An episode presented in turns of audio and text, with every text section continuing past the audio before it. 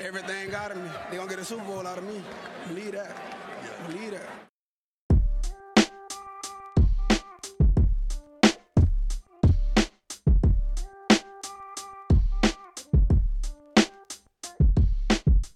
Willkommen zu Talk Like a Raven, dem Podcast rund um die Baltimore Ravens. Von und mit Malte und Benno. Ja moin und herzlich willkommen zur 139. Folge dieses wunderbaren kleinen Podcasts. Mir wieder zugeschaltet ist Benno. Benno, wie geht's dir? Grüße. Oh, mir geht's eigentlich ziemlich gut. Und ich muss ganz ehrlich sagen, äh, die Aufregung startet jetzt schon so ein bisschen bei mir. Bin schon so ein bisschen, bisschen hibbelig. Ich bin positiv aufgeregt, muss ich sagen. Ja, ich auch, ja.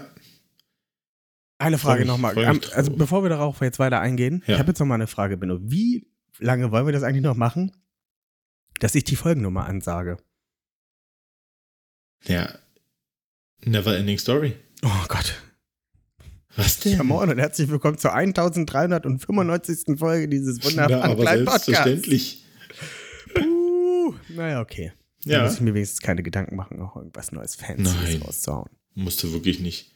Nee, aber du Nee. sagst recht, äh, die Spannung steigt und ähm, wir kommen ja gleich noch weiter auf andere Themen. Ähm, von daher würde ich sagen, starten wir erstmal mit dem interessanten Part. Die Ravens News. Ich habe zwei News, Benno. Ich weiß nicht, ob du noch irgendwas Oh. anderes aus deinem Köcher ziehst gleich. Also als allererstes mal interessant ist, äh, Mike McDonald und Anthony Weaver sind beim zweiten Interview bei den Falcons. Freut uns Ja. natürlich für die beiden Jungs. Wir würden uns über Anthony Weaver Ja. natürlich ein bisschen mehr freuen, weil äh, Mike McDonald natürlich schon toll wäre, wenn er noch ein bis 15 Saisons bei uns bleiben würde, bis John Harbour in Rente geht. Ähm, obwohl, ich dachte ja eigentlich, dass Bill Belichick das schon eingetütet hat. Der wurde ja auch irgendwie schon mit Privatjet hin und her geflogen, oder? Na, der hat auf jeden Fall auch schon zwei Interviews dort. Ne? Sollen sie mal Bill nehmen. Ja, seine Bill nehmen. Sollen sie Bill nehmen. Ja, Ja. da sind noch äh, drei äh, Head-Coach-Positionen vakant, wo auch äh, auf jeden Fall Mike McDonald war. Das ist bei den Panthers. Den Commanders weiß ich gar nicht, ob er da war. Doch, da war er auch. Ja, Die haben auch angefragt. Ja. und ich habe schon wieder vergessen, was das dritte Team war. Chargers. Seattle, glaube ich. Seattle und Chargers äh, sind ja auch noch nicht ganz sicher. Ja. Vier sogar. Vier sogar. Es sind sogar noch vier, ja, relativ. Obwohl, ja, mein Chargers, das ist ja, das scheint ja relativ auf der Zielgeraden zu sein mit Jim Harbaugh. Mhm. Der war jetzt schon wieder zu Gesprächen da. Ähm, ja, das, das wirkt so, als ob sich relativ darauf einschießt. Obwohl, wenn ich jetzt mal so ein bisschen, wenn wir nochmal durchgucken, ne, durch die Teams. Der Panthers ist für mich sozusagen der unattraktivste Headcoach-Posten. Ne, hast, hast Mhm. den Rookie-Quarterback, kriegst du dir vor die Nase gesetzt, der jetzt ein nicht so gutes Jahr hatte. Für einen Mike McDonald wäre das dann halt so, okay, ich habe mehr mit der Defense zu tun, aber naja. Und dann hast du halt noch diesen David Tepper vor dir, ne? Oder hinter dir im Nacken Das ist, glaube ich, wirklich der Grund, der den Job am meisten unattraktiv macht, dass Ja. du halt diesen David Tepper hast, der sich halt überall einmischt und, und immer überall sein, sein Senf dazugibt und dich überstimmt und ach, ich weiß nicht, also ich glaube, die Panthers werden mit dem auch auf keinen grünen Zweig mehr kommen, aus meiner Sicht. Also es gibt so Franchises, da stinkt richtig vom Kopf und das ist äh, bei den Panthers unter anderem so. Ich meine, Jerry Jones ist ja auch nicht anders. Heißt er Jerry Jones? Tony Jones? Cowboys? Von den Cowboys. Ne, Jerry ist richtig. Ja, Ja. ist korrekt. Ähm, der ist ja auch äh, Owner und General Manager, aber irgendwie ist der doch irgendwie uralt, aber irgendwie, ich, ich finde ihn noch ein bisschen sympathisch irgendwie. Also der ist ja nicht so, dass der nur Scheiße da macht, ne? Also der macht das ja gut. Naja, zum Teil schon. Es reicht zumindest, um regelmäßig in den Playoffs früher auszuscheiden. Fair. Absolut fair, aber das würde meiner Meinung nach mehr an Mike McCarthy liegen. Aber was so Draft und sowas angeht, Hm, Das- macht er eigentlich schon hallo, nette Sachen. Das hat er ja bitte schon vorher geschafft. Also Ist nachdem fair. Dirk Prescott Zuletzt jetzt hier aber. in der ersten in der ersten Runde choked, äh, hat der Tony Romo schon jahrelang oder jahrzehntelang gefühlt gejoked mit den Cowboys. Also von daher. Auch wieder wahr. Auch wieder wahr. Aber das Team, was wir Ja. jetzt haben, ist eigentlich ganz gut.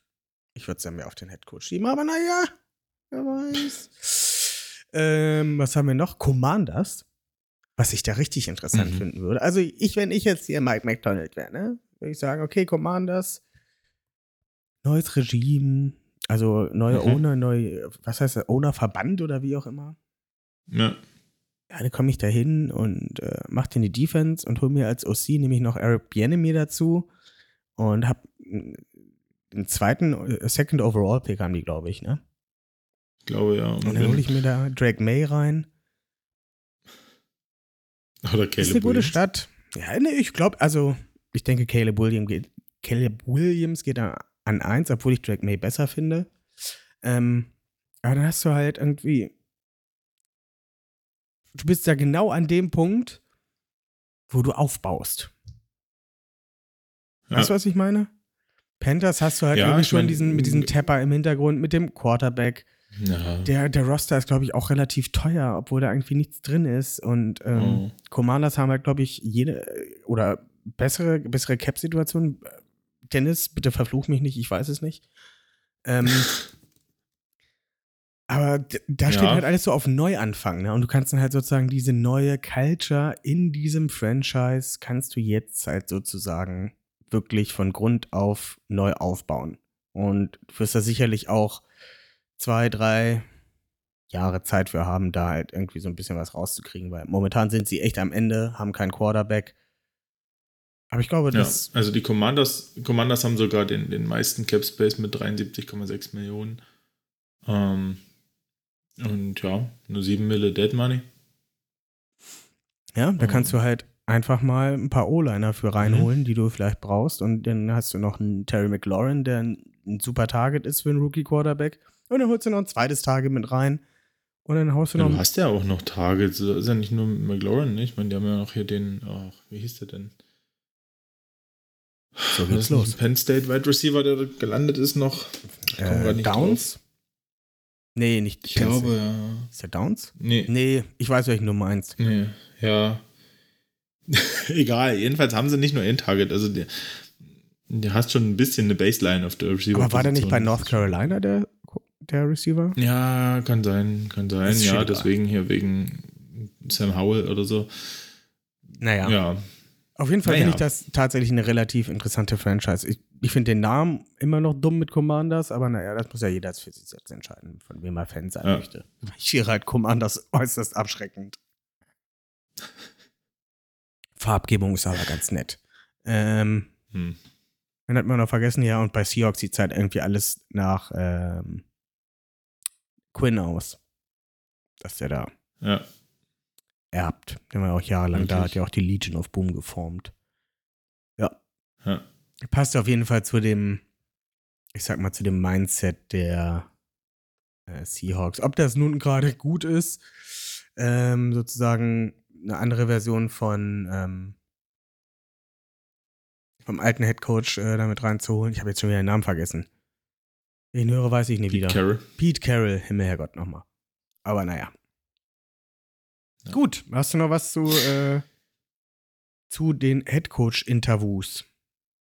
Nö, aber ich bin relativ zuversichtlich mittlerweile, wie auch der, der Friedel Olli, ähm, dass wir eine gute Chance haben, dass äh, unsere beiden Koordinator vielleicht, also wahrscheinlich sogar bleiben werden.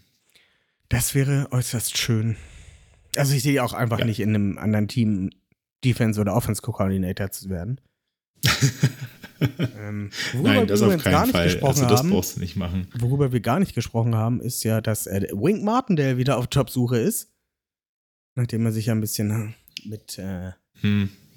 mit dem, mit äh, Brian äh, Dable gezofft hat und dann wutentbrannt die Lokalitäten der New York Giants verlassen hat und äh, Ja. wild. Kann ich mir richtig vorstellen, wie er sich so seine Ärmel abgerissen hat, die vorher noch dran waren. Ich glaube, der hat immer nur so ein ärmelloses Shirt an, weil er sich die vorher vor Wut irgendwie abreißt. vor jedem Spiel oder, Oder so. Vielleicht war er auch so sauer, weil sie ihm ein Shirt mit Ärmeln geschenkt haben oder so. Ja, das wird es gewesen sein. Äh, nächste News. Wing, ja. Ja. Der Wink mit dem Soundfall sozusagen. ähm, nächste News und meine letzte News. Mark Andrews steht wohl kurz davor, wieder zu spielen. Ja. Also Ian Rappaport hat das schon äh, getweetet heute, ähm, dass, ähm, ja, wenn es keine Rückschläge im Training gibt die Woche, dass äh, Mark Andrews am Wochenende spielen wird. Genau. Harbour hat es offiziell noch nicht gesagt. Er hat gesagt, er hat letzte Woche äh, trainiert und er wird diese Woche trainieren und dann gucken wir mal, wie er sich fühlt. Aber es sieht schon positiv aus, glaube ich. Ja, wenn der Rappapapaport das sagt, ähm, ah, ist da meistens ein bisschen was dran. das ist richtig. Ja. Genau. Bei Marlon Humphrey äh, war die Aussage, dass man einfach gucken muss, wenn er trainiert. Dann trainiert er und ja. Also ich weiß nicht, ob man bei Humphrey kannst es vielleicht eben nicht so erzwingen, äh, einfach wegen dieser Waden, wegen dieser Muskelgeschichte. Das ist halt leider was, was er ja schon hatte und was dann irgendwie, wenn du es nicht los wirst, äh, ja, nicht besser sein wird. Ähm, ja. Schauen wir mal. Ich kann mir halt auch gut vorstellen, dass er eigentlich operiert werden muss, aber eine Operation höchstwahrscheinlich Season-Ending gewesen wäre und man das jetzt irgendwie Ah, immer wieder so naja, ein bisschen er- versucht hat, zusammenzuflicken. Dass er Aber halt wenn an der Wade, keine Ahnung, weiß ich nicht. Also dann Ja. ist es ja wahrscheinlich schon eher, dann wäre es ja schon wie so ein Teilanriss von der Achillessehne oder so ein Kram oder aber ich weiß nicht, das ist ja nicht kommuniziert. Ich weiß es nicht. Eben, also Ähm, kann ich mir halt vorstellen. ne? Also normalerweise hast du ja, wenn du so Wadenprobleme hast, ist es ja meistens eigentlich irgendwie doch relativ schnell ähm, ja, wieder gegessen, die ganze Sache. Naja, Naja, also relativ. ja, was In ist der relativ Regel, schnell? sagen wir es mal Also, so. In der Regel. Hm. Naja. Egal, Ich hast du glaube eigentlich, News? wenn du so muskuläre, wenn du muskuläre Sachen hast, hast du es halt meistens die ganze Saison über. Das wirst du nicht los. Da kannst du eine drei Wochen Pause, vier Wochen Pause machen. Ähm, das macht es vielleicht ein bisschen besser, aber du wirst es eben nicht los. Das ist ja das Blöde an so einer Sache. Der wird für den Super Bowl aufgespart. Kann ich mir durchaus vorstellen. Aber wir äh, kommen. Hast du noch eine News? Ne, aktuell nichts, Gut. nichts weiter. Dann gehen wir weiter. Obwohl, äh, vielleicht sollten wir noch mal, doch, wir könnten noch mal ansprechen. Ich weiß, es wird überall äh, tot gequatscht und so, aber ich muss ja sagen, weil ja persönlich die, die Liebe sehr groß zu diesen Menschen ist. Ähm, also das, was Jason Casey gegen Buffalo abgerissen, in Buffalo abgerissen hat, das war echt grandios. er hat den Fitzpatrick gemacht. Gott, wie, wie, wie, wie geil ist der Typ? Also, erst trinkt er mit den Fans Shots aus der Bowlingkugel und dann kippt er sich ein Bier nach dem anderen rein und äh, springt oberkörperfrei aus der Loge in die Stands. Das ist doch wirklich. Ja, Dieser ähm, Typ. ich glaube, das war das Sinnbild von äh, eine gute Zeit haben. Naja, äh, gute Zeit. Mal gucken, wie es am Ende der Woche aussieht, ne? Ja, Gehen, wir, gehen wir weiter. Ravens Game Day Review. Und zwar haben wir gegen die Houston Texans nach anfänglichen Problemen doch relativ sicher mit 34 zu 10 gewonnen. Und das nicht nur unbedingt äh, wegen Lamar Jackson und seiner Offense, sondern eigentlich mehr wegen unserer Defense.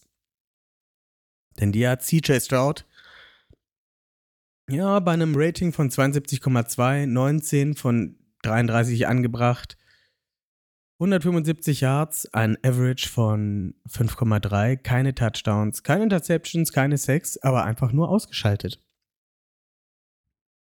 Man könnte auch noch dazu jetzt mit reinbringen 14 Rushing Attempts, 34, äh, 38 Yards, 2,7 Yards, kein Touchdown. Der längste war für 16, das heißt also fast die Hälfte davon kam bei einem Lauf. Das Ja. heißt also 13 waren für, lass mich mal kurz nachrechnen, für 22 Yards. 13 Ja, Laufversuche. Also, ist Wahnsinn. Davon war auch nochmal ein CJ Stroud Run für 7 Yards. Den können wir auch nochmal abziehen. Dann haben wir 12 für 15 Yards. Also da ging mal gar nichts. Da Ja. ging mal wirklich rein gar nichts. Absolut, ja. Das war ähm, eine krasse Leistung der Defense, gerade auch gegen das Run- Run-Game. ne? Und da muss man natürlich sagen, in der zweiten Hälfte war das für die Texans dann einfach auch keine Option mehr, weil sie dann so schnell hinten lagen äh, mit großem Abstand, dass du ja dann eigentlich nur noch werfen kannst, um irgendwie äh, schnell Punkte zu erzielen. Ne? Ja. Das war schon äh, eine richtig krasse äh, Leistung von unserer Defense. Also ähm, ist ja nur nicht nur das Run-Game, also wie du schon gesagt hast, im Passspiel 175 Yards nur zugelassen. Ähm, ja, bester Receiver Nico Collins mit 5 Receptions für 68 Yards. Äh, und Bei dann 10 kommt schon Devin. Singletary bei 10 Targets. Und dann kommt schon äh, Singletary, der Running Back, der halt die Dump-Offs irgendwie äh, jedes Mal bekommen hat. Äh, Und davon war schon von seinen 48 Yards war auch einer für 26. Also es wurden so ein, zwei Big Plays zugelassen, ja. Äh, aber ansonsten war halt Lights Out und äh, nichts war los. Und es gab zwar keine Sacks, aber die Pressure Rate von den Ravens war schon wieder grandios. Also auch Madubike mit äh, sieben Pressures, Pressures in dem Spiel wieder. Ähm, ja, Defense hat das gemacht, was den ganzen, äh, das ganze Jahr über schon macht. Ne? Das, ähm, auf den Punkt. Ja, so wie man es machen sollte, würde ich mal sagen. Ja. Ich rufe mir hier gerade nochmal ein paar Stats auf. Was hatten wir denn hier so? Sogar Michael Pierce hatte zwei Hurries. Mhm. Justin Madobike fünf Hurries. Calvin Neu Ja. vier. Arthur Mollett zwei. also äh, 22 Pressures irgendwie. Ja. Haben sie, äh, also Harrys haben sie halt provoziert, ne? Davon gab es fünf QB-Hits und äh, kein Sack. Naja, und das bei 33 Passversuchen? Das ist Das schon ist schon. nicht verkehrt. Wenn du Also, einfach mal zu zwei Drittel aller äh, Versuche unter, unter Druck stehst als Quarterback, das ist schon richtig unangenehm. auf jeden Fall, auf jeden Fall. Ähm, Ja. ja, wenn man dann halt nochmal so guckt, wie können diese Big Plays entstehen, ne? Gino Stone ist zweimal am Tackle vorbeigesegelt. Ähm, Kyle Mhm. Hamilton hatte einen Miss-Tackle. Ähm, es gab da halt so eins, zwei, drei, vier, fünf, sechs, acht Miss-Tackles. Und naja, da kommen dann halt ein paar Ma- mehr Yards zustande. Aber alles in allem war das super. Kann man nicht sagen. Ja. Also wirklich, das war Ja. echt wild.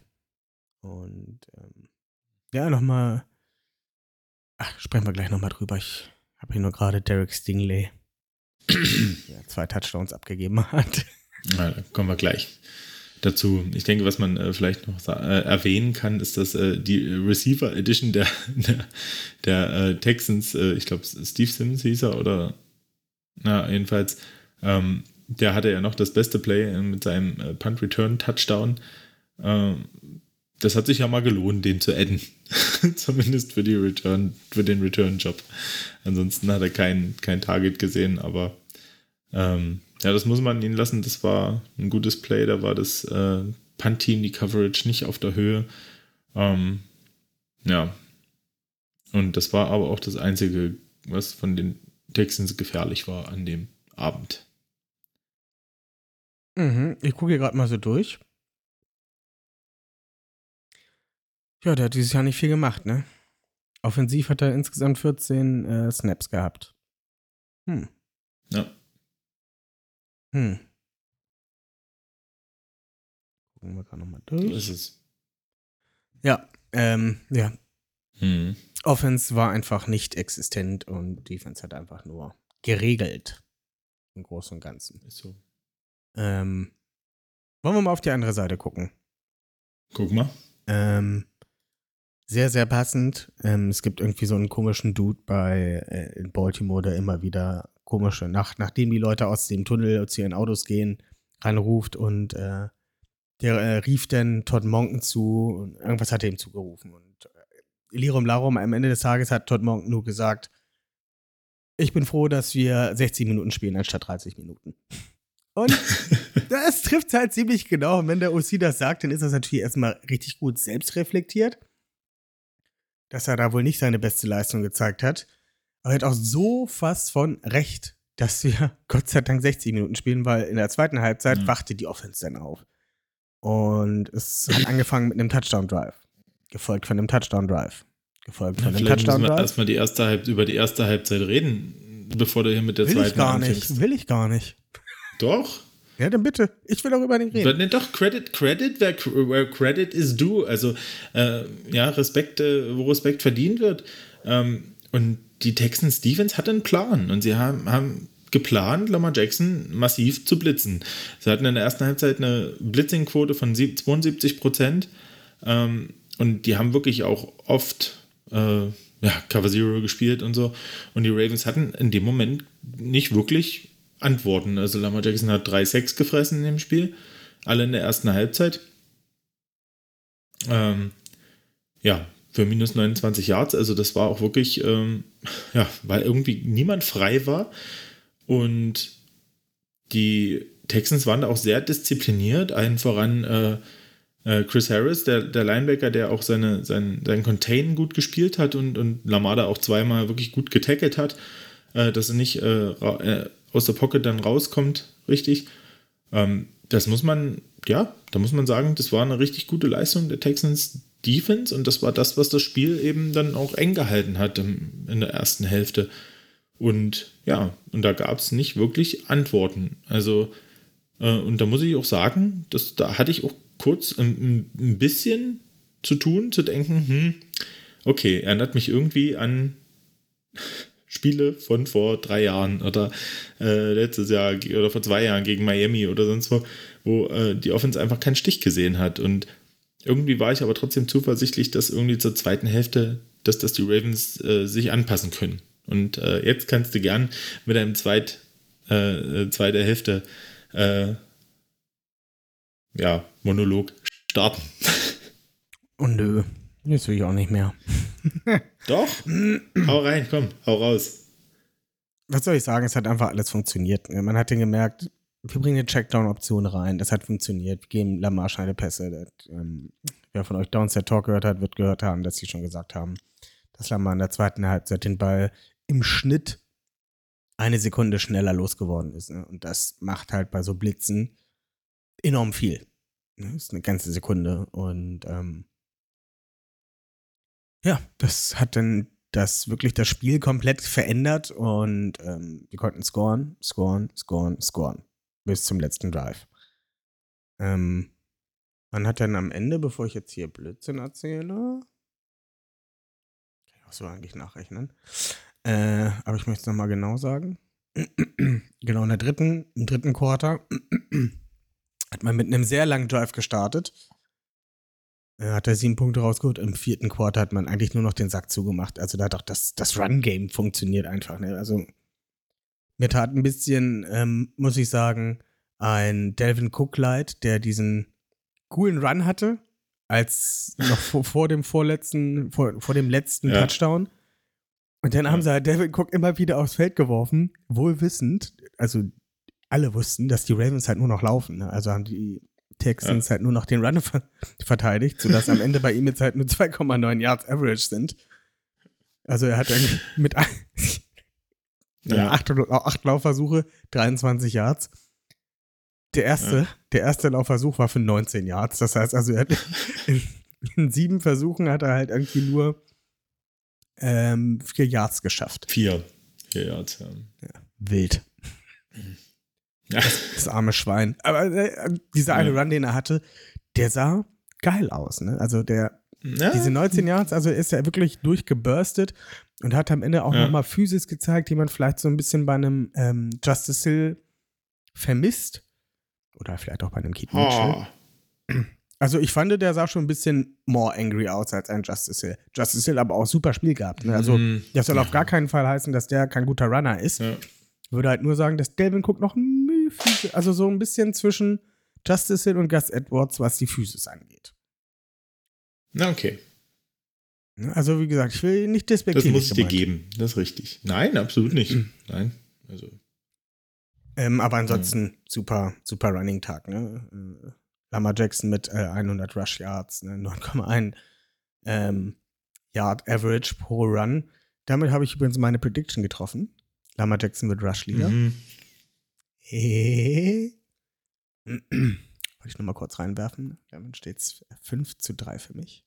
Es wird knapp, Benno. Es wird echt knapp. Ich habe doch aber auch eine getroffen. Du hast auch einen, deswegen sage ich ja 5, zu 3 Ja, ja. anstatt 4 zu 2. Ja. Ähm, Kannst du auch mal erwähnen, was ich für eine getroffen habe. ja, Benno hat seine getroffen mit 150 Yards Rushing. Das war aber eigentlich auch ziemlich tief gestapelt, oder? Keine Ahnung. Ich finde, für ein Playoff-Game kannst du das immer nicht so einschätzen. Da finde ich 150 eigentlich schon viel. Also gut. Ja. Wir haben fast 80 Yards mehr gemacht. Egal. Ich gebe dir das. Ich gebe dir das. ähm, ja, gehen wir noch mal ein bisschen die Stats durch. Lamar ähm, als Rushing Leader, 100 Yards bei 11 Carries, Justice Hill dahinter, 66 bei 13 mit 5,1 Average, Gus Edwards 10 für 40, 4 Yards Average. Wobei, ich klingt das klingt immer so, dass Justice Hill ein besserer Runner ist, ne, weil er irgendwie über ein Yard mehr hat. Aber Gus Edwards bekommt doch einfach die ganz anderen Down and Distance, ne? Also der bekommt immer eigentlich Naja, die Arschloch, die Arschloch-Downs, ne? Und dafür ist es halt echt krass. Ja. Aber das weiß er eben auch, ne? Und er, er embraced diese Rolle quasi auch richtig. Also der weiß genau, dass äh, das Downhill wird und das schabbelt und, ähm, und dass er halt irgendwie diese ein, zwei extra Yards machen muss. Und äh, ja, die macht er halt. Ja, und auf das jeden Fall. ist schon, das ist unglaublich wichtig. Und ähm, aber das wissen wir ja, dass Gus Edwards das kann und, und dass er das äh, macht. Aber ich finde halt wirklich auch nochmal respektabel diese Entwicklung, die Justice Hill genommen hat, mit auch den Möglichkeiten, die er bekommt, ähm, dass er halt dort auch so effektiv ist. Und ja, da freue ich mich ehrlich gesagt für den Jungen, nachdem ich ihn eigentlich vor, ja, vorletzter, vor der letzten Saison Anfang, also vor der 22er Saison, schon so ein bisschen auf dem, auf dem Ab Abgangszettel hatte, muss ich sagen, als wir dann hier auch noch äh, äh, in der sechsten Runde den Running Back gedraftet hatten oder äh, als es war, ich weiß schon gar nicht mehr, wie er hieß, Mhm. der dann irgendwo bei den Broncos gelandet Tyler ist. Beatty. Tyler Beatty, genau, ja. Und ja. Ähm, Ist bei mir genau mich, das gleiche äh, Ding bei Gus Edwards. Ich hatte Anfang der Saison, hatte ich nicht so das Gefühl, dass Gus Edwards so aussieht wie, wie, wie die Jahre davor. Aber der hat sich jetzt über, über, die, über die laufende Saison so gesteigert, also das heißt, ja, gesteigert und wie ist, irgendwie wirkt wieder mehr wie der Alte, wie vor, wie 2019, Hm. 2020. Also er wirkt halt einfach viel, viel robuster. Jetzt 2020 war hat er Ja. sich verletzt, oder war das 21? Egal. Ähm, vor seiner Verletzung. Wirkt halt viel, viel robuster und viel, ja, viel, viel physischer und gefällt mir wieder richtig Mhm. gut. Ja, Ja, und Delvin Cook hatten wir gerade schon angesprochen. genau. Äh, wenn wir aufs Passing Game gucken, Zay Flowers, vier Receptions, 41 Yards, fünf Targets. Rashad Made, Made, Made Ben. Rashad Made Ben. Äh, drei Receptions, 39 Yards. Ähm, Isaiah Likely, 2 für 34 Touchdown. Nelson Aguilar, 2 für 12 Touchdown. Und der Beckham, 1 für 12. Und dann Justice Hill noch, Charlie Cola und Gus Edwards. Das war nicht wirklich ähm, erwähnenswert ist eine gute Ballverteilung. Ne? Also Lamar musste nicht viel machen am Ende des Tages äh, mit seinen äh, ja, 152 beziehungsweise 123, wenn man die Sack Yards mit abzieht. Äh, Yards klingt falsch. Er musste nicht viel machen. Das ist, das falsch ausgedrückt. Ich nehme das zurück. Er hat unfassbar viel gemacht, aber er ist halt sehr. Ähm, aber so unglaublich effektiv. das war das Wort, Das muss mir man, glaube ich, einfach sagen. Das aber war das Wort, was unglaublich mir gefehlt hat. Ähm, auch wenn man sich die Catches so ein bisschen anguckt, auch äh, Rashad Bateman, ähm, das waren alles wichtige Catches, auch zu First Downs, ähm, wo er wirklich auch äh, gefragt war bei dem einen oder anderen, äh, wirklich auch die Hände, äh, dass die stimmen und man hat es gesehen und er hat das Selbstvertrauen und er macht die Catches, genau wie Flowers. Ähm, dann dieser unglaubliche Touchdown zu Likely, äh, wo er genau weiß, den lege ich jetzt da hoch und äh, Likely catchen und kein anderer wird da irgendwie rankommen. Dazu muss man noch kurz was sagen. Genau die gleiche Situation hatten wir irgendwie ein Quarter davor, wo Lamar äh, den Ball wirft, ihn aber tief wirft und Stingley noch seine Hand dazwischen kriegt. Und Ja. äh, also er likely dann diese Handbewegung macht, leg ihn hoch, leg ihn hoch, leg ihn hoch. Ja, Im nächsten Quarter Denn genau die gleiche Situation, gleiche Route, auch wieder Ding dabei, hochgelegt und also er, wie geil er ihn fängt, ne, als ob es halt nichts wäre. Also wirklich so, oh ja, danke schön, mhm, okay, ja, ich habe ihn jetzt Ja. in meinen Händen. und jetzt fliegt er gefühlt durchs Bild und versucht da alles und kommt halt nicht Ja. ran, weil er ihn halt richtig gelegt hat. Und das Absolut. ist halt irgendwie cool. Ja. Und das macht halt, Ja. ich finde, das gibt auch wieder so ein bisschen mehr, vielleicht ist es jetzt ein bisschen übertrieben von mir, aber zeigt so ein bisschen, wie die Chemie zwischen einem Likely und einem äh, Lamar Jackson immer weiter fruchtet. Ne? Ne? Also er gibt sozusagen einen, einen Stups in die richtige Richtung, Lamar befolgt das und beim nächsten Mal funktioniert, funktioniert es halt genauso. Ähm, Ja. Das ist für das Zusammenspiel extrem wichtig. Das heißt, als wenn das nächste Mal Lamar wieder in so einer Situation ist, wird er wieder überlegen, hm, wie werfe ich den jetzt? Ich werfe ihn hoch. Hm. Ja. Genau. Sehr, sehr wichtig. Und, ja, und ich muss halt auch nochmal sagen, also Lamars Körpersprache nach der Halbzeit, die war ja auch extrem. Also ich weiß nicht, ob ich den schon mal so auf Prass erlebt habe äh, auf einem Feld, ähm, wie nach dieser, nach dieser Halbzeit, wo er anscheinend ja auch äh, in der Kabine ein bisschen lauter wurde und äh, auch eine klare Ansage gemacht hat ans Team. Ähm, und schon diese Körpersprache, diese, dieses wirklich intensive, auch, auch äh, Laufen, dieses Passen, dieses äh, ja schnell auch ins Huddle und in, in das Play wieder reingeben und wirklich, der hat eigentlich so eine richtige Intensität ausgestrahlt. So von wegen, ich reiß das jetzt mit meinem Team, wir reißen das jetzt. Da gibt es gar keinen Zweifel dran. Jetzt ist hier Schluss mit Spiel und Kindergarten, jetzt wird äh, ausgeteilt. Und das war, also, ja, das fand ich schon beeindruckend. Also, ähm, und da kaufe ich ihm halt auch jedes Wort ab, wenn er sagt, er ist halt locked in äh, jeden Tag. Ich weiß auch nicht, ich habe das im Interview gesehen, ich weiß, ich glaube, das war Patrick Queen. Hm. Ich weiß es nicht genau, wer es gesagt hat. Ähm, meinte dann halt, ähm, in der Halbzeit hat Lamar dann äh, das Wort ergriffen und hat ziemlich viel geflucht und ähm, er meinte dann auch, äh, dass Lamar normalerweise eher der ruhige Typ ist. Aber wenn er was zu sagen hat, dann sind alle ruhig und hören zu. Ne, Und das ist halt so Ja. mehr sein Type of Leadership, ne? Also es gibt ja Ja. keine Ahnung, so ein Roquan Smith, der stellt sich vor die Leute und kann die richtig mit seiner Art und Weise vor jedem Spiel, der, der ist halt immer da, ne?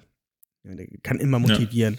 Und Lamar Jackson ist halt eher so der ruhige, aber wenn ich was sage, hört gefälligst zu. Das ist wie Mhm. so der böse, äh, aber dennoch sehr geschätzte Chemielehrer, den jeder irgendwie in seiner Schulzeit mal hatte.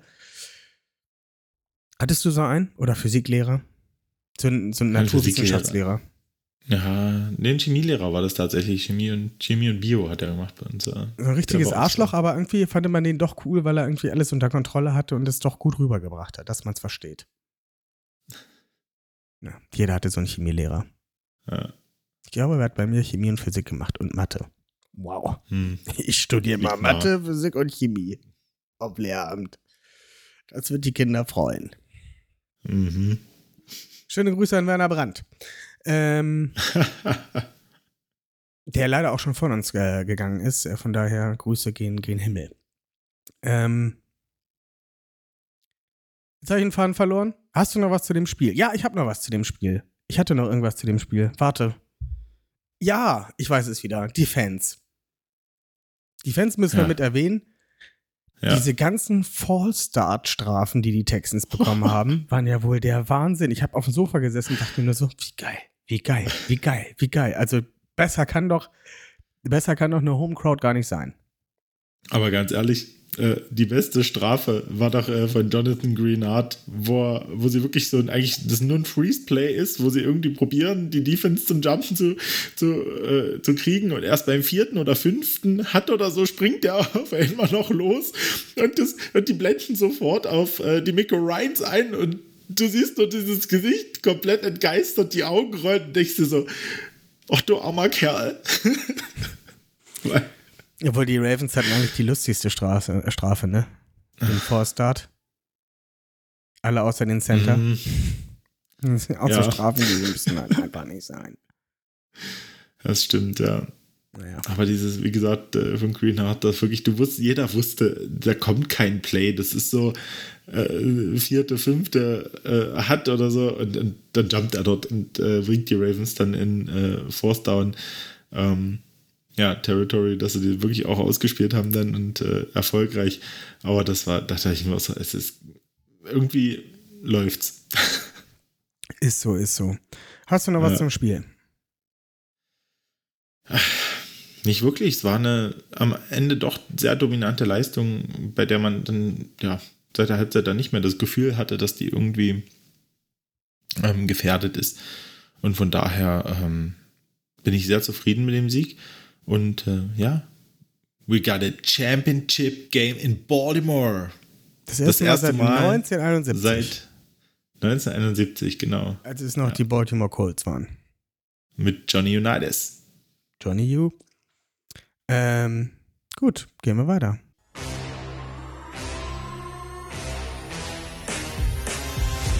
Die Ravens Game Day Preview. AFC Championship in Baltimore. Das erste Mal für die Ravens zu Hause in Baltimore. Ja. Wahnsinn. Kaum zu Bock. glauben, oder? Kaum zu glauben. 21 Uhr in Baltimore, also ein- 21 Uhr deutscher Zeit in Baltimore.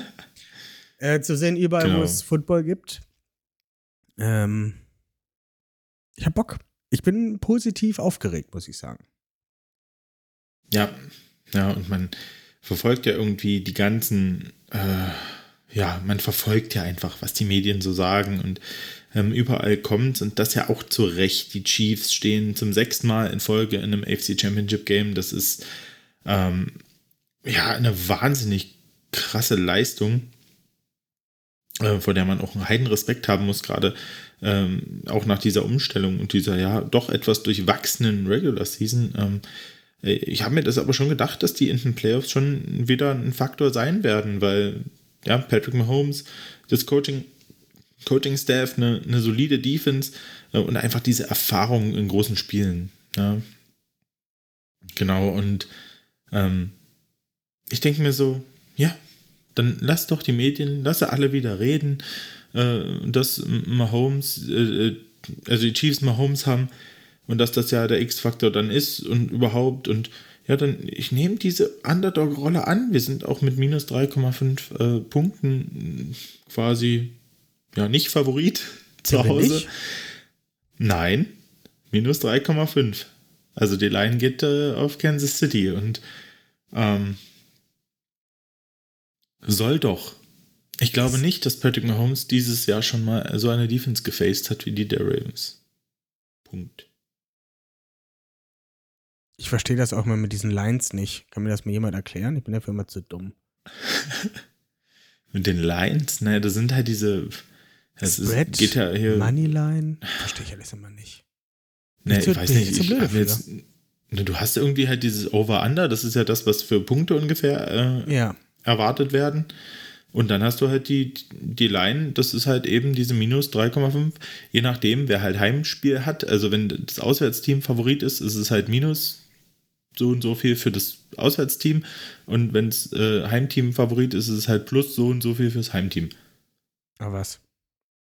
Genau. Und ähm, aktuell ist die Line halt, wie gesagt, so, dass äh, die Chiefs hier mit dreieinhalb Punkten ungefähr Unterschied gewinnen. Ist ja So wild. ist es zu verstehen aus meiner Sicht. wild. Äh, ich vertraue dir da Mhm. voll und ganz, denn ich weiß gar nichts darüber. Ich, ich bin ja jetzt so was Wett- Wetten und sowas angeht, so Wettlines und sowas, Betting-Lines, habe ich absolut keine Ahnung. Da habe ich noch nie mit befasst. Ich habe viel zu viel Ja. Angst vor, dass ich dann halt abhängig werde, wenn ich dann mal bei Tipico so eine Wette mit reinbringe. Tipico. Da sag ich Ähm. wieder, ah, Tipico, Tipico Malte. Eben. Der sucht die. Genau. Ähm, Ja, genau. Und wild, soweit waren wir. Äh, möchtest du noch was zu diesem Matchup im Allgemeinen sagen? Oder wollen wir in die Matchups gehen? ähm, ja, ich denke, man kann schon sagen, dass äh, Kansas City halt in Buffalo knapp gewonnen hat, äh, dass beide Teams auch die Chance hatten, das Spiel zu gewinnen. Und äh, ja, Josh Allen auch ein Top-Spiel hatte, aber hinten raus die Defense auch der Chiefs dann ihn doch sehr, ja, wie soll ich sagen, in Schach gehalten hat und ja, die Big Plays dann eben nicht gesessen haben, auf die er gegangen ist. Ja? Und ähm, ja, Buffalo somit ein Team, was äh, weiterhin nicht gegen die Chiefs gewinnen kann, wenn es drauf ankommt. Ähm, aber ich denke, man muss auch ganz klar diesen Chiefs-Sieg ein bisschen in, äh, in, in, einen gewissen Kontext setzen, dass halt äh, diese äh, Buffalo Bills Defense eben auch keine großartigen äh, Linebacker hatte. Also es war irgendwie ein, drittes String, AJ Klein, den wir letztes Jahr noch mit nach Chicago vertradet haben für Rock One. Ähm, der dort ja, direkt der entlassen wurde, glaube ich sogar. Nach zwei, drei Wochen. Ja, aber der hatte, also Ende der Saison, glaube ich, dann, und äh, aber der hatte auf jeden Fall, war kein, also der hatte keine Chance, der war hoffnungslos unterlegen. Äh, und, und Travis Kelsey hatte halt ein Top-Spiel, aber genau weil eben da, wo es drauf ankam, ähm, niemand war der es verteidigen konnte. Und das wird ganz anders aussehen am Sonntag, weil da sind genug Leute, die das verteidigen werden. Genau. Ja, dann, äh, das war's von mir zu dem äh, Spiel noch im Vor Vorfeld. Ja, ich bringe im Vorfeld noch mal kurz was rein, weil das hier vor drei Minuten aufgeploppt ist. Äh, Andy Reid hat gesagt, Sky Moore ist verletzt, äh, Trey Smith ist krank, die kommen meistens nach einem Tag wieder. Mike Edwards im Concussion-Protokoll und jetzt wird es nochmal interessant. Isaiah Pacheco, sprained toe. Und Joe Thuney, strained pectoral, will not practice today. Ähm, ja. Ist, man sagt natürlich immer, man, man will gegen die Besten spielen, aber trotzdem ist es immer wieder Absolut. Ähm, interessant. Oh, ich sehe, Dennis postet es auch gerade in die Gruppe. Ja. Ähm, aber trotzdem ist es halt eine interessante Sache, ähm, zu wissen, ja. auf was man sich dann halt am Ende des Tages einlässt. Ähm, ebenfalls sage, sagt zum Beispiel gerade auch äh, ein Kyle Hamilton, dass er einen Plan, zum Plan gehört, ähm, Travis Kelsey zu verteidigen, aber es wird ein Team-Effort. Ähm, genau. Lass uns in die Matchups gucken. Und eigentlich muss man es relativ ähm, allgemein halten. Ich habe es auf der einen Seite auch relativ allgemein gehalten, aber mein erstes Matchup ist das, wovon ich gerade schon gesprochen habe: Travis Kelsey gegen Kyle Hamilton. Ich glaube, das wird eines der beiden Key-Matchups sein. Ich glaube nicht, dass Kyle Hamilton all day long auf Travis Kelsey stehen wird. Aber der wird genau wie letzte Woche ein Schlüssel dazu sein, dass die ähm, Chiefs den Ball bewegen können und werden. Was sagst du dazu? Ja, also wir haben mit Kai Hamilton einfach einen, einen, unglaublich vielseitigen Verteidiger. Das wissen wir, das hat er dieses Jahr bewiesen. Er ist nicht umsonst All-Pro geworden. Ähm, und ja, und wir haben die Spieler, aber wie er schon sagt, das wird ein Team-Effort und ich denke, Mike McDonald wird einen guten Plan haben, wie er, ähm, ja, wie er diese Kansas City Offense limitieren muss. Und das Ding ist halt, dass Kansas City eben auch dieses Jahr von Big Plays lebt und dass Mahomes diese Shots halt auch nimmt, weil er sich, ja, wie Lamar genauso gut Zeit erkaufen kann und ja, auch aus ohne äh, eine Base und ohne, ohne gesetzte Füße jeden so irgendwie raushauen kann. Und ja, das, was die Ravens Defense eigentlich das ganze Jahr schon spielt, ist, wir verteidigen die Big Plays lassen kleine Sachen zu, haben unseren Pass Rush vielseitig ähm, über viele verschiedene Spieler, die Druck machen aus verschiedenen Looks. Ähm, und, und wir, ja, wie soll ich sagen, ähm, wie sagt man, wir zermürben einen Gegner einfach Stück für Stück, indem wir ihm zeigen, wie erfolglos das Ganze aussieht und das halt nicht mehr als ein Field Goal, wenn da rumkommt. Ich hoffe es tatsächlich. Ich hoffe es tatsächlich. Ähm, über so eine kleine ähm, Empfehlung von mir, ähm, wenn ihr die Zeit noch ein bisschen totschlagen wollt. Es war 2021, was haben wir jetzt? 21, War das letzte, letzte Saison, wo wir gegen die Chiefs das 36 zu 35 hatten? Das war 21. Das war 21. Guckt euch das Spiel nochmal an, das macht einfach. Äh, ja. Die, erst, die ersten fünf Minuten machen überhaupt keine gute Laune, aber ja, die. Alles ab dann äh, macht es halt irgendwie besser. Ähm, da war ja. halt ein Chiefs-Team noch anders aufgestellt, als es das jetzt ist. Ähm, das eine schließt alles andere nichts aus. In den Playoffs ist alles möglich. Ähm, aber auch damals haben die Ravens schon gezeigt mit noch einem Hollywood Brown auf, äh, Ja. auf Wide Receiver. Ähm, und halt keinen Waffen wie Jadavian Clowney oder Ben Neu und einem Marubike, der noch längst nicht so weit ist, wie er jetzt ist. Und kein Michael Pierce und kein Travis Jones. Also irgendwie eine komplett an, fast eine komplett andere D-Line. Ja. Ähm, und haben da halt so einen krassen Shootout hingebracht. Also ist echt ein starkes Spiel. Guckt euch das gerne nochmal an. Das macht Bock auf ähm, den Sonntag. Ähm, ja, nichtsdestotrotz, Casey ist äh, immer noch seine Hauptanspielstation, aber an Nummer zwei drängt sich da ein Rookie namens Rashi Rice, der im Laufe der Saison immer besser mit reinkommt. Ähm, Mhm. Ist halt, glaube ich, ich sehe es jetzt hier gerade so, ich muss noch mal gucken, wo er primär startet, aber es sieht momentan mehr nach Slot aus. Ähm, ja, 50-50 ungefähr. Ja, kannst du halt, Slot. kannst du nicht wirklich sagen, ne, gegen äh, bei den Chiefs, die sind so kreativ auch äh, ihre Spieler in Matchups zu bringen. Ähm, ja, ich denke, das kann man nicht so hundertprozentig sagen. Der ist auf jeden Fall auch nach dem Catch. Er ist ein bisschen so ein Kelsey in, äh, in, in Wide Receiver und jung. Also der steht da halt auch irgendwie frei und holt dann wirklich noch. Ob, ich finde, der sieht nicht so schnell aus, Rashi Rice, ne?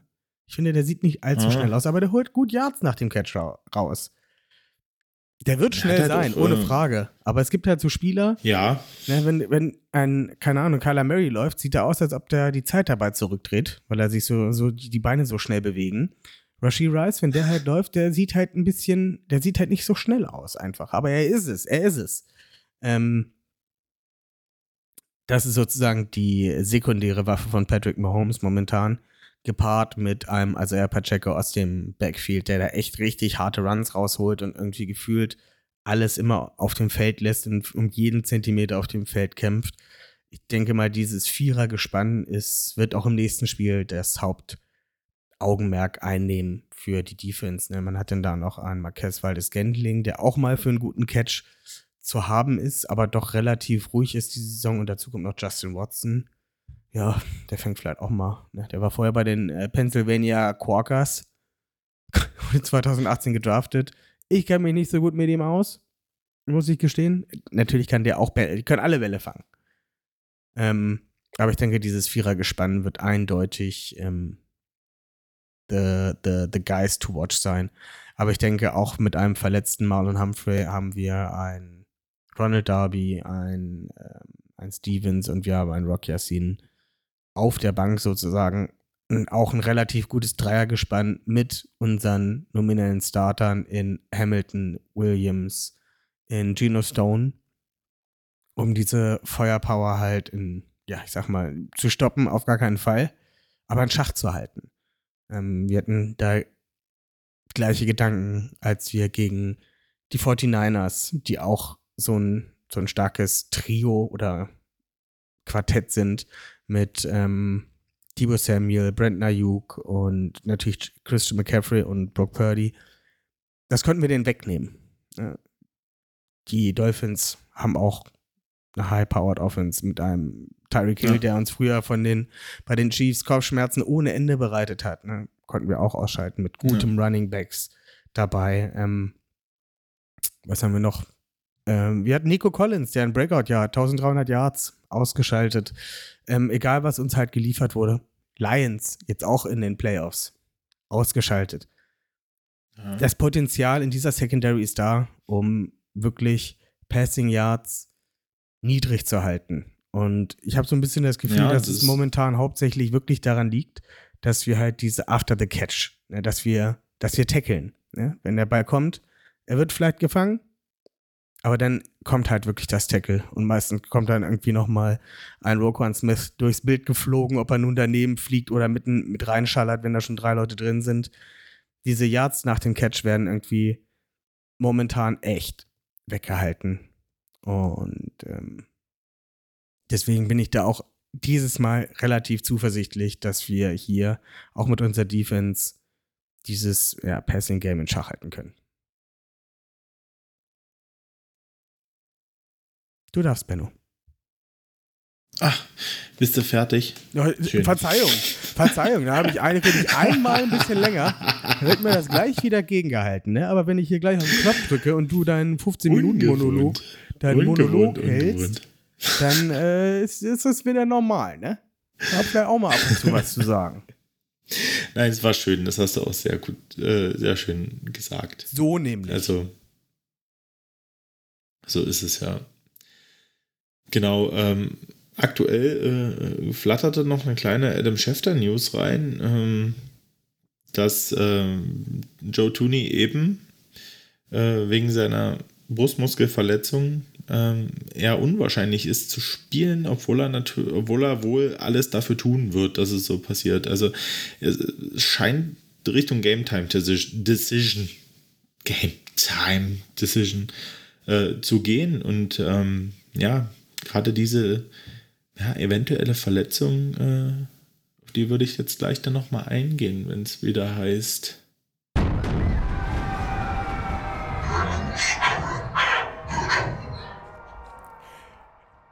Na, als Stark, ob wir es vorher Diesmal abgesprochen warst du hätten. on point, wirklich. Als ob ja. wir es vorher abgesprochen hätten. Haben Ja. wir nicht. Ich habe es einfach genau on point reingeballert. Ja, es ist wirklich, ähm, ja, einfach so, die Telepathie sitzt.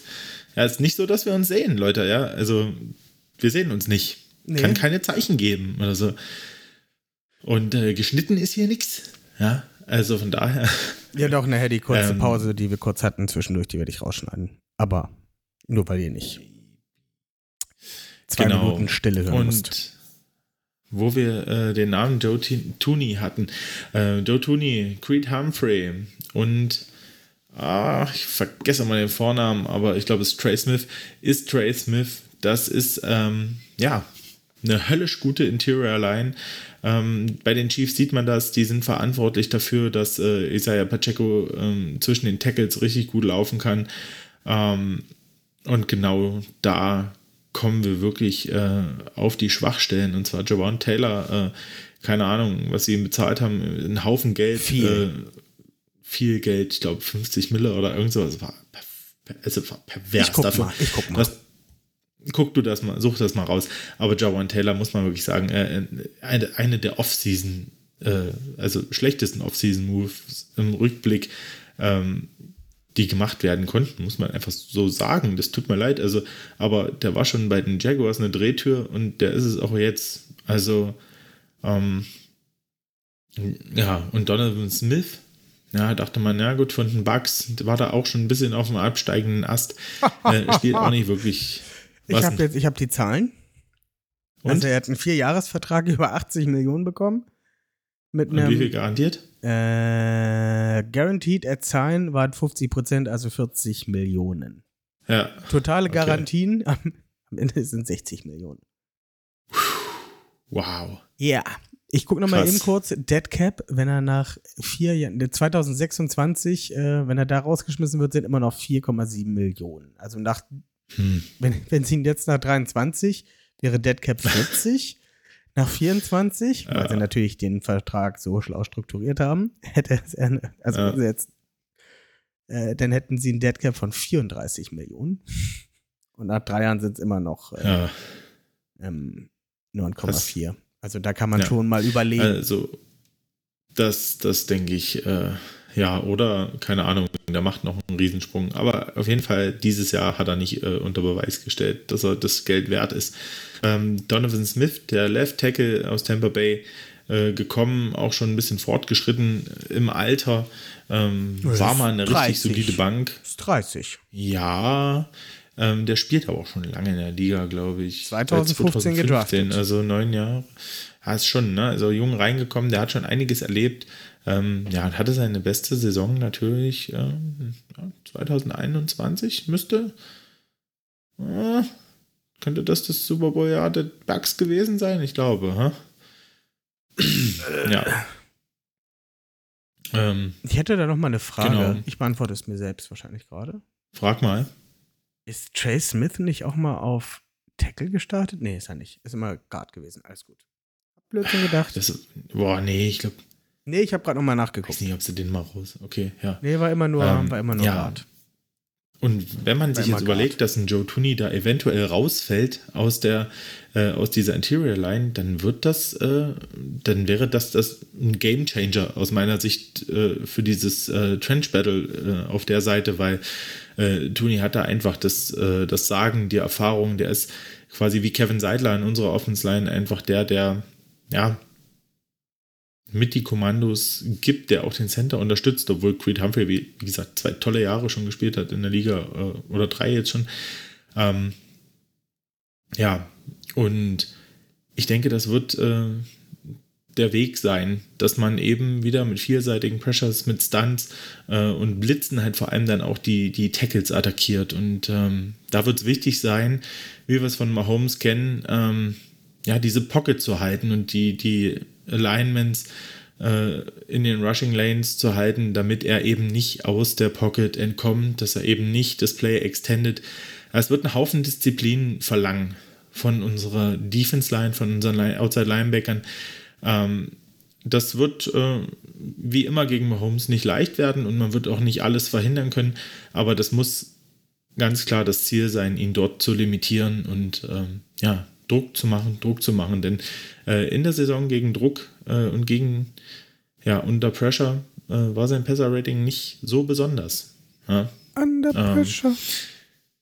Genau, ja. So viel zu der äh, Seite des Balles. Äh, zu der Seitler des Balles. Sehr gute, zu der Seitler des Balles. Ist aber die falsche Seitler.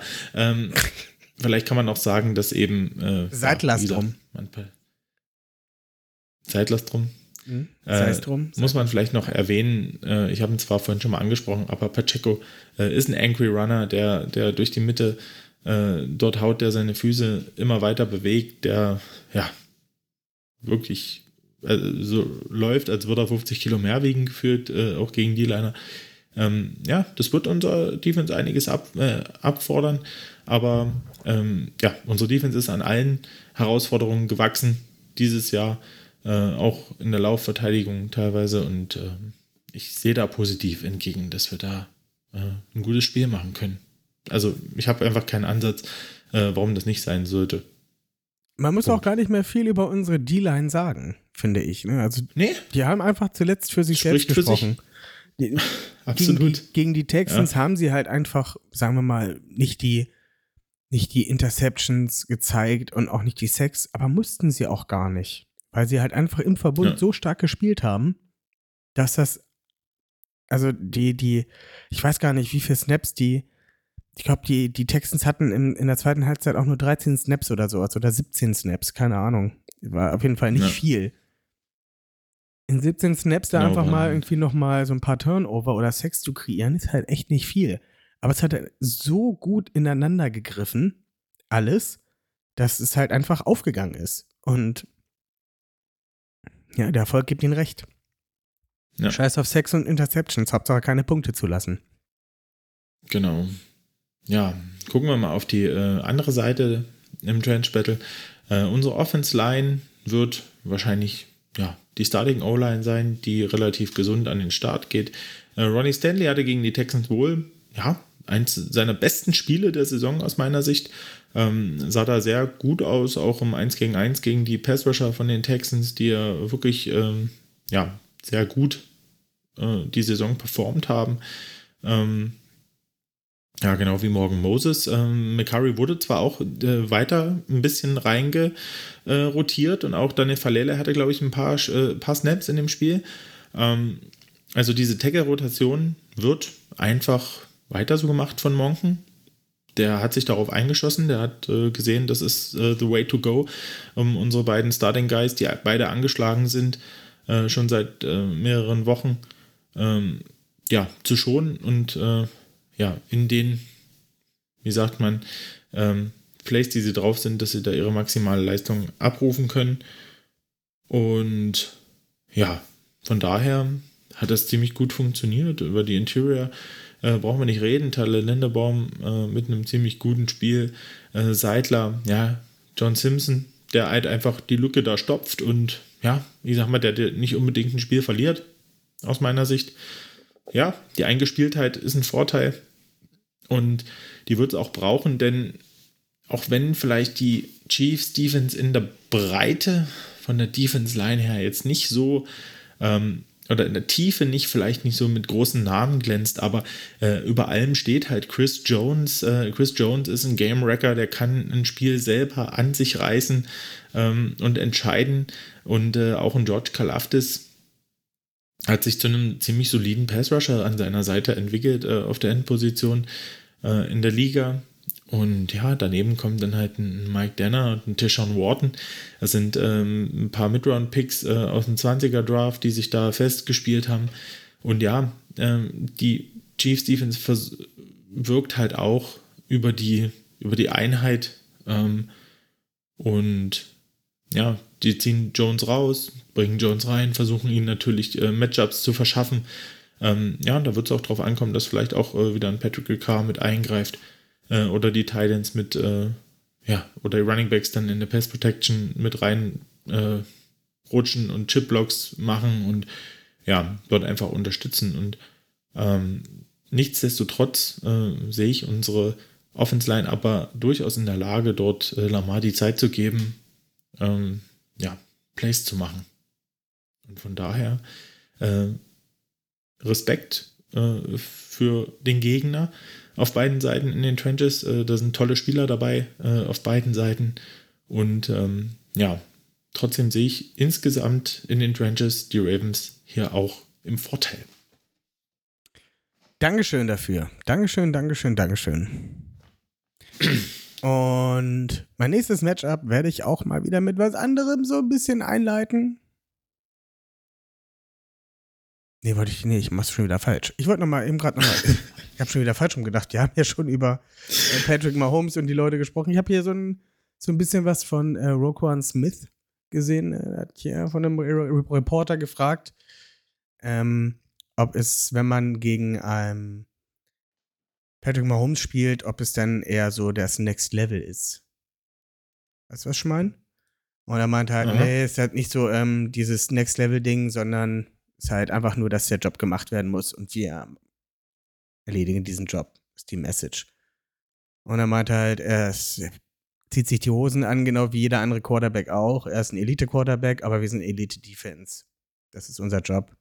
Wir stoppen einfach die Offense und das ist, werden wir machen. Und das finde ich halt so geil an dem Typen. Ich, ich kaufe ihm das halt Punkt. ab, ne? Ja.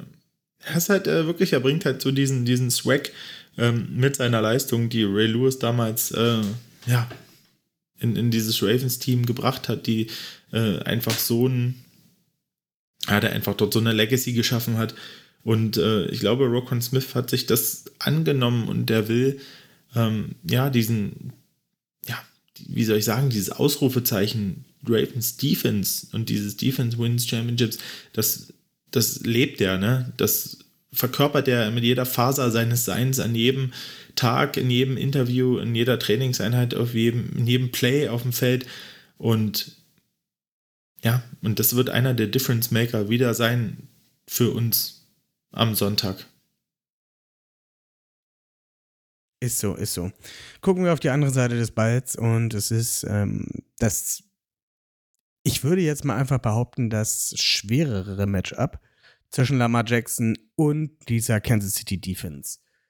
Denn dieses Jahr ist nicht wie von Kansas City immer ähm, in den Jahren zuvor die Offense, die halt einfach Lights Out spielt. Dieses Jahr ist es einfach die Defense. Ähm, wenn man sich mal diesen kompletten Roster rückseitig anguckt, ähm, die Cornerbacks spielen alle drei, McDuffie, Snead und äh, wie heißt der dritte nochmal? Äh, Williams. Was? Der dritte Cornerback von den Chiefs. Williams ja. spielt alle eine richtig, richtig starke Saison. Ähm, die beiden Linebacker, äh, Bolton und Gay, Willie Gay und Nick Bolton, spielen wirklich richtig, richtig gute Saisons. Ähm, dadurch, dass die ihren Job so gut machen, haben die Safeties einen relativ einfachen Job, aber die machen halt einen guten Job.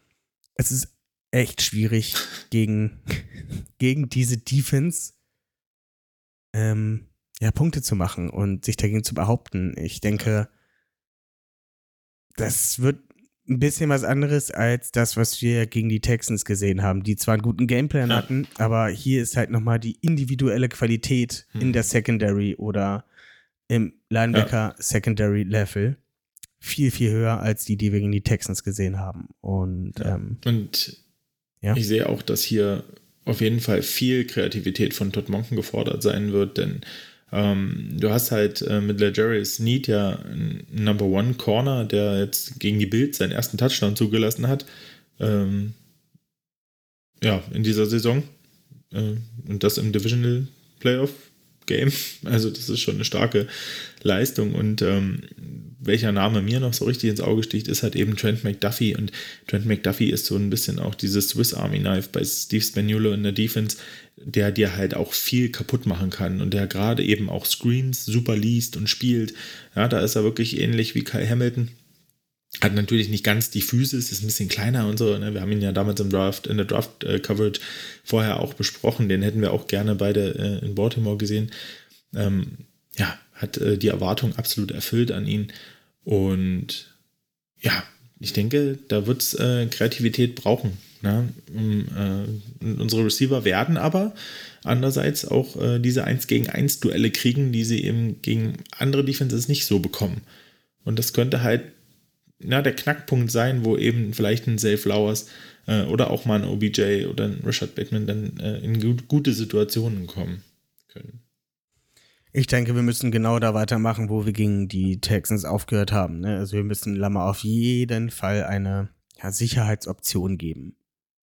Weil auch wenn Ja. der Pass Rush der Texans, äh, der, der, der Chiefs nicht so stark ist, abgesehen von, ähm, von Jones, diese Und Cover. Corner und Kalaftis, diese Cover Corner können die Coverage echt lange aufrechterhalten und auch tief Ja. aufrechterhalten. Irgendwann kommt, äh, kommen, kommen Kalaftis oder Jones kommen, irgendwann kommen sie durch. Und da ist es halt wichtig, ihm wirklich so ein, so ein, so ein Sicherungsnetz halt zu geben. Oder du musst halt wirklich gucken, Ja. dass du einen gesunden Mark Andrews und äh, also er likely in ja, gute Matchups gegen die Linebacker kriegst. Ja, ich denke, das ist auch so eine Sache.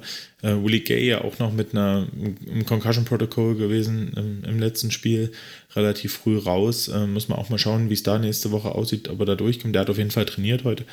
Ähm, ja, aber das ist so deren Cover-Linebacker, wenn der vielleicht irgendwie nicht auf Höhe ist oder so, ist das vielleicht auch nochmal so ein, so ein Angriffsziel für Monken und, und sein, sein, ja, seine Plays, wie er die dann äh, einsetzt.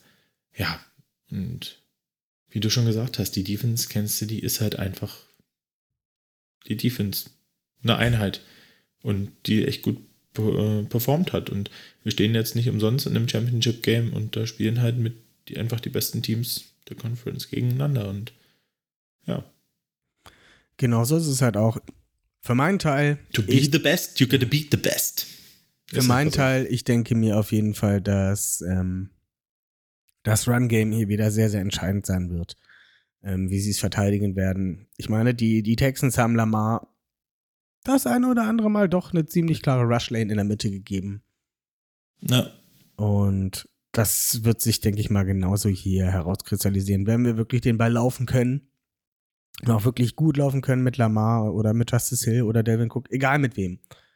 Wenn wir den Ball ordentlich laufen können, dann haben wir auf jeden Fall eine Chance, dass wir halt den Steve Spagnuolo ein bisschen aus der Komfortzone ziehen können, dass er halt entweder die Boxen vollstellt und wir halt mit, ja, Likely, Andrews, Flowers, ähm, dort das Passgame sozusagen öffnen können.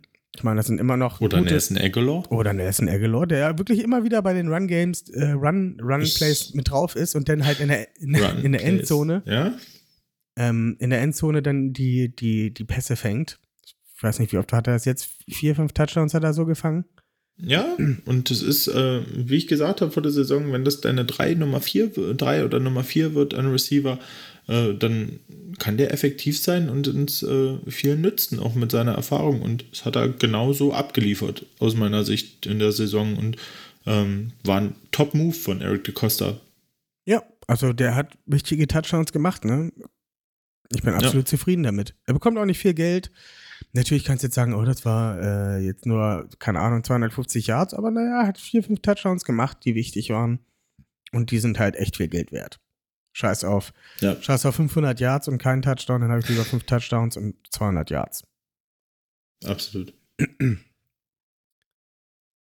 Kommt natürlich drauf an, was es für ein Spieler ist, ne? Bei einem Zay Flowers sehe ich das jetzt schon wieder andersrum ein bisschen, weil der eher dafür ist, Ja. die, die nicht unbedingt die, die Red Zone-Waffe ist, nicht unbedingt die Red Zone-Waffe ist, aber halt mehr dafür da ist, halt Yards zu generieren, um halt in diese Red Zone zu kommen, wo dann halt ein Elton Aguilar mehr seine ähm, Stärken momentan hat durch seine ja, Run-Blocking, Pass-Catching, Zweifaltigkeit. ich sag, wenn wir das Run-Game in, in Lauf kriegen, dann, dann bringen wir das nach Hause. Ja. Was sagst du? Wenn wir das Run-Game in Lauf kriegen, dann haben wir einen großen Vorteil und ähm, denke, haben eine gute Grundlage dafür, äh, regelmäßig zu scoren, was gegen die Chiefs eminent wichtig sein wird. Ob das dann Touchdowns oder Field Goals sind, ähm, ja, ist prinzipiell erstmal egal, äh, aber äh, regelmäßig scoren gegen die Chiefs, das wäre, würde viel, viel helfen. Den Rest regelt die Defense. Punkte. Wir brauchen Punkte. Von jedem Drive Ja. Punkte. Egal ob sieben oder drei, aber auf jeden Fall Punkte. Richtig. Gut. Hast du noch was zu Ja. dem Spiel? Ja, wir müssen, haben es ja schon nochmal angesprochen, aber es ist einfach eine extra Erwähnung wert. Patrick Mahomes ist Patrick Mahomes und Patrick Mahomes ist ein Threat und Patrick Mahomes, das äh, sage ich aber ganz klar, wird am Sonntag wahrscheinlich eines seiner schwierigsten Spiele in seiner Karriere haben gegen diese Defense. Ja, vor allem, weil Maordo äh, die Saison so ein bisschen das Alter auch hat zeigen lassen. Zuletzt war er natürlich wieder besser, aber ich wollte unbedingt nochmal Maordo sagen. Ja. Ich finde diese Währung Maordo, sehr, sehr witzig. Ach geil, die Typen sind, sind geil. Ich mag die auch und das sind, das sind Top-Spieler und ich mag Andy Reid und äh, das ist wirklich, Kansas City ist einfach, das ist ein Team, das kannst du jetzt nicht nicht mögen, weil die haben einfach zu gute Typen und äh, zu gutes Coaching. Ähm, von daher, ähm, ja, Respekt, wo Respekt hingehört. Ähm, aber so wie es meiner Schwiegermutter schrieb, äh, nach dem Chiefs-Bills-Game äh, per WhatsApp, habe ich gesagt, Glückwunsch zum Sieg, aber am Sonntag ist Schluss. Kommen wir zu den Predictions. Benno, du bist dran.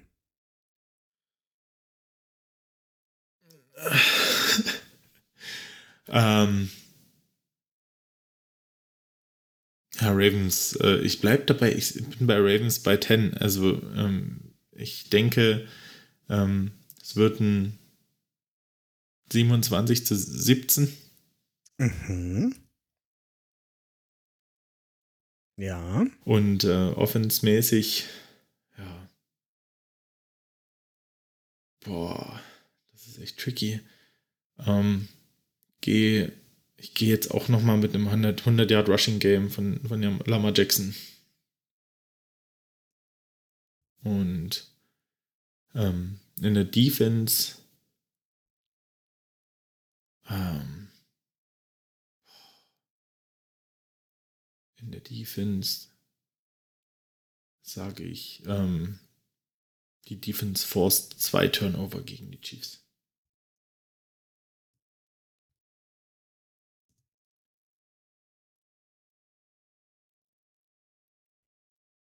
Schade, der hätte ich auch mit, äh, mitgemacht. Äh, ich sage, es wird ein knackiges 31 zu 24. Wird spannend sein, aber irgendwie doch nicht so doll spannend. Ähm, also du weißt, wie ich meine. So ein bisschen wie das, äh, wie das Houston-Game, was einfach super spannend war Ja. und dann war es dann halt so, naja, eigentlich war es jetzt doch nicht so spannend. Ja.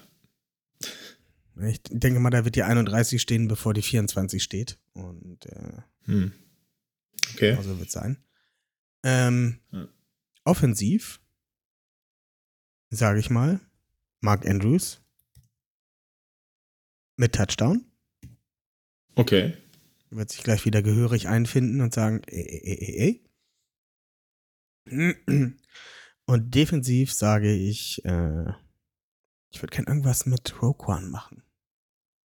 Aber wenn ich jetzt sage, es Tackle Leader ist halt auch irgendwie so ein bisschen witzlos. Hm. Sag doch, Roquan er mit Int. Mahomes. Ja. Fertig. Ja. Okay, fair. Dann Ja. äh, sind wir durch. Haben wir's. Scheiße, ey, Championship Game, es ist so geil und äh, wie ich es auch schon letzte Woche gesagt habe, ich, ich habe keinen Bock mehr darauf, äh, nicht, nicht selbstbewusst zu sein. Ähm, und dieses Ravens-Team hat alles, um diese, dieses Chiefs-Team zu schlagen und in den Super Bowl zu kommen. Und äh, ja, ich spreche da weiter von und das wird passieren und wir werden Super Bowl spielen dieses Jahr und dafür werden wir dieses Championship Game in Baltimore gewinnen. Das Stadion wird ausrasten, das Stadion wird laut sein, die Fans, ja, diese Umgebung, das, das wird äh, die Chiefs beeindrucken, Erfahrungen hin oder her und ähm, verdammt nochmal, wir gewinnen den Scheiß. Ist ja gut, ist ja gut. Natürlich Ja. gewinnen wir das Ding. Es muss raus. Es muss einfach raus. Natürlich gewinnen wir das Ding. Wir wünschen euch auf jeden Fall viel, viel Spaß äh, bei dem Spiel am Sonntag. Äh, schreibt gerne ein paar Kommentare, liked uns, empfiehlt uns und wir hören uns dann nächste Woche wieder. Denke ich mal, vielleicht. Tschüss. Auf jeden Fall. Tschüssing.